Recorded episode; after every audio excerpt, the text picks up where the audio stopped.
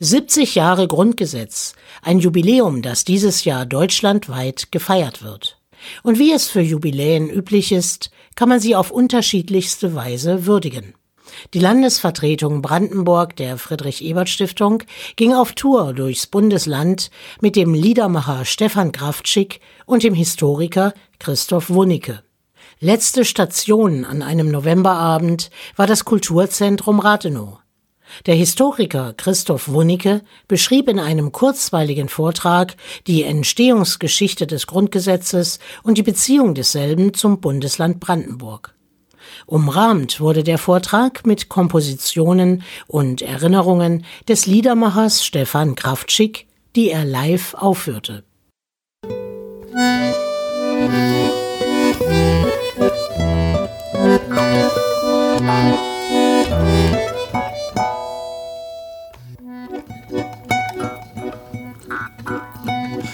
Kam durch die Kriege in bergiges Land und kenne die tiefen Schnitte, sah Anfang und Ende mein Leben lang und suchte dazwischen die Mitte und suchte dazwischen die Mitte.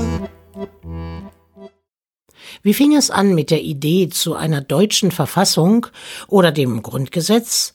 Dazu der Historiker Christoph Wunicke. 1947 erklärten die amerikanische und die englische Zone sich zur Bizone. Also es entstand sowas wie ein Nukleus des dann später Westdeutschland genannten Weststaats. Parallel entstanden hier nach und nach Länder und die hatten auch eigene Verfassungen. Jedes Bundesland, die es ja bis 52 auch hier noch gab, hatte eine eigene Verfassung, die man, wenn man mal von der Gewaltenteilung absieht, auch noch rumpfdemokratisch nennen konnte. 47 scheiterten zwei Außenministerkonferenzen über zwei Verhandlungen zwischen den westlichen und der sowjetischen Zone. Also wurde langsam der alliierte Kontrollrat auch obsolet und man berief die sogenannte Sechs-Mächte-Konferenz nach London ein. Das war am 23. Februar 1948. Und dort verfolgte man ein Ziel, nämlich den Weststaat zu schaffen. Und einer der ersten Beschlüsse war, aus der Bizone eine Trizone zu machen. Die Trizone bestand aus den angelsächsischen Ländern und Frankreich. Und ein weiterer wichtiger Beschluss der Londoner Konferenz war, dass sich die Westländer neu aufstellen und eine eigene Verfassung geben sollten. Vom 10. bis 23. August 1948 tagte die sogenannte Herren-Chiemsee-Konferenz in Bayern. Auf dieser Konferenz wurden die Grundlagen der deutschen Verfassung festgelegt, dem späteren Grundgesetz. Man orientierte sich dabei an der ehemaligen Weimarer Verfassung. Am 8. Mai 1949 wurde das Grundgesetz dann vom Parlamentarischen Rat beschlossen am 23. Mai wurde es verkündet und am 24. Mai 1949 trat es in Kraft. Was geschah zeitgleich in der DDR? Parallel zu der westdeutschen Entwicklung gab es in der DDR die sogenannte Volkskongressbewegung, die auch eine Verfassung entwarf. Hierzu noch einmal Christoph Wunicke. Die Volkskongressbewegung 47 eingerichtet war der Versuch, über gesamtdeutsche Maßnahmen, will ich es mal nennen, die Deutschlandpolitik der Sowjetunion zu implementieren. Es wurden große Versammlungen einberufen von Ostdeutschen und Westdeutschen, in der Regel linken Sozialdemokraten, die sagten, wir müssen ein Ein-Deutschland sein, wir müssen sozialistisch sein. Und aus dem Volkskongress heraus gründete sich der Volksrat. Und ein Ausschuss bearbeitete die neue Verfassung der DDR. Und nachdem Stalin gesagt hat, liebe DDR, wenn der Westen das so macht, dann dürft ihr euch jetzt auch einen eigenen Staat geben, erklärte sich der Deutsche Volksrat am 7. Oktober 1949 zur ersten Volkskammer und gründete auch damit die DDR. Die Verfassung der DDR trat am 11. Oktober 1949 in Kraft.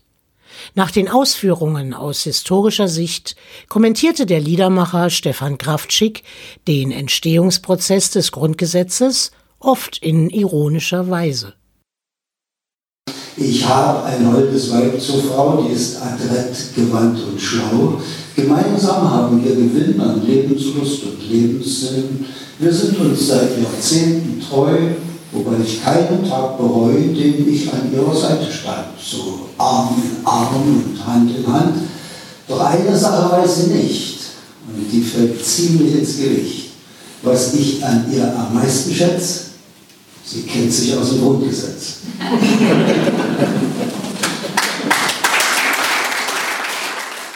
Kraftschick erinnerte sich aber auch an seine Zeit in der DDR, wo er zuletzt Berufsverbot hatte und wie man dort mit Artikel 5 des westdeutschen Grundgesetzes der freien Meinungsäußerung umging.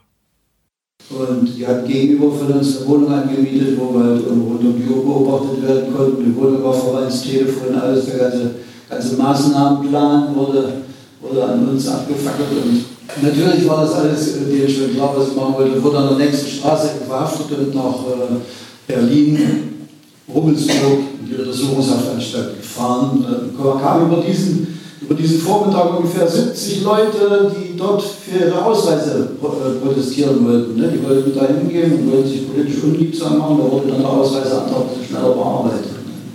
Und äh, die wurden eben auch alle verhaftet und kamen auch in diese Keller da, in diesen Keller mit fünf Zellen. Die waren getrennt durch Gitterstäbe, also man hatte visuellen und akustischen Kontakt. Da habe ich dann so gedacht, mit diesem Vormittag, so jung kommen wir ja nie wieder zusammen dann mit denen Lieder einstudiert. Das haben wir dann noch gesungen, alle drei Stunden. Die Stasi und die Polizei sind fast verrückt geworden, weil das war schon ungewöhnlich im Gefängniskeller, das 70 gehen und singen mit dieser, mit dieser Euphorie, weil das Lied macht ein bisschen freier, auch wenn man, wenn man eingesperrt ist, in dem Moment, wo man singt, ist man frei. Interessant dabei ist die nicht so vielen Menschen bekannte Tatsache, dass sowohl Ost- wie Westdeutsche an den Entwürfen des Grundgesetzes bzw. der Verfassung der DDR im jeweiligen Teil des Landes mitarbeiteten. Doch auch die Opposition in der DDR stellte Forderungen. Welche? Dazu noch einmal der Historiker Christoph Wunicke. Aber Ende der 70er Jahre entstehen auch in DDR Oppositionsgruppen, Friedensgruppen, äh, Menschenrechtsgruppen, Umweltgruppen und viele, allem die Menschenrechtsgruppen, sagen, wir haben zwei Forderungen, eine funktionierende Verwaltungsgerichtsbarkeit und am besten auch von einem Gericht geschützte Grundrechte. Und die finden Sie in vielen Papieren der Opposition, die natürlich nicht hier, sondern im Westen oder in Kirchenorganen veröffentlicht wurden. Auch Brandenburger Gruppen beschäftigen sich mit einer Verwaltungsgerichtsbarkeit und mit den Grundrechten, die sie hier wie dort gültig wissen wollen. Kirchengruppen und andere wurden aufgerufen, in Briefen und Zuschriften Vorschläge für eine Reform der DDR zu machen. Und diese Briefe sind weitgehend publiziert. Man findet sie auch komplett in einem Archiv. Und dort geht es nicht immer, aber in sehr vielen Briefen um Grundrechte, um einen Grundrechtsschutz durch ein Verfassungsgericht und eine Wallungsrichtbarkeit, die in der DDR eingeführt werden soll. Es war ein spannender und abwechslungsreicher Abend in Rathenow, nicht nur durch den sehr interessanten Vortrag des Historikers Christoph Wunicke, sondern auch durch die musikalische Umrahmung des Liedermachers Stefan Kraftschick, der wie viele kritische Stimmen in der DDR sehr gefährlich lebte und den das System mundtot zu machen versuchte und schlussendlich zusammen mit seiner Frau Freier Klier zur Ausreise zwang. Auch das wurde an diesem Abend angesprochen. Die Zuhörer gingen mit vielen Erinnerungen, aber auch mit neuen Erkenntnissen nach Hause, und manche Lieder von Stefan Kraftschick bleiben noch etwas länger in Erinnerung.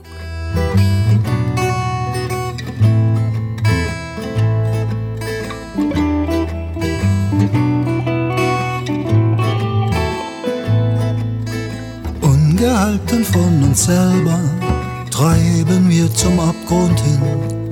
Davon sing ich dem zufolge, liegen wir ja noch nicht drin. Tanzen ist noch, lachen geht noch, reden hab ich zwei gehört. Leider kann ich von dem allen wirklich nichts mehr unbeschwert. Butter klebt uns an den Mündern, warum also kläglich schreien? Doch der Schwung des Fragezeichens schrumpft zum Punkt darunter ein. Denn solange nur paar Idioten sich vom Konjunktiv befreien, müssten, dürften, könnten, sollten, sind wir eben sehr allein.